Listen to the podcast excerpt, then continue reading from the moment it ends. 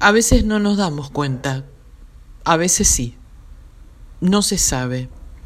No se sabe qué es lo que provoca que un ser humano tenga ese deseo, esa necesidad ininterrumpida de manipular a los otros, de querer dominarlos, de querer ajustarlos a su propio patrón de vida.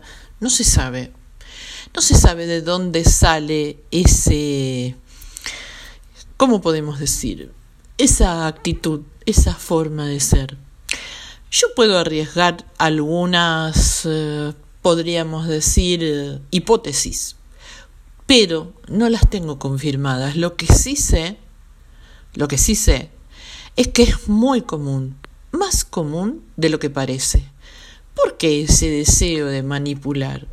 ¿Por qué ese deseo tan fervoroso de poder, eh, de tener cierto poder sobre la gente o de creer que se tiene cierto poder sobre la gente.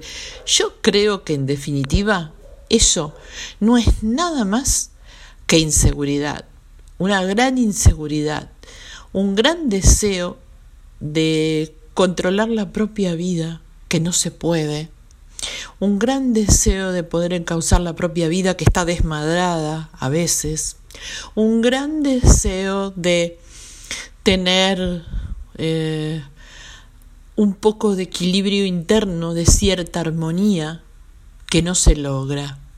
Pero además hay otros factores, el entorno, la vida social, eh, las relaciones, los diferentes tipos de vínculos y cómo se establecieron.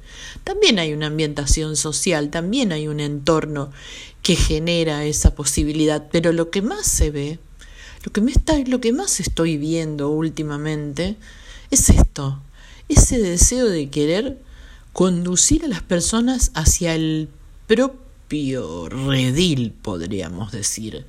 Ese deseo inigualable de querer manipular a las personas para que las personas hagan lo que ellos o ellas quieran. Qué increíble. No dejo de sorprenderme porque no es eso posible. ¿O acaso no lo saben?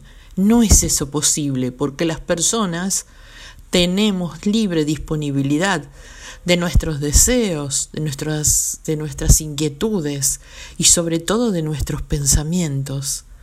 Piénsenlo un poco. No está mal lo que.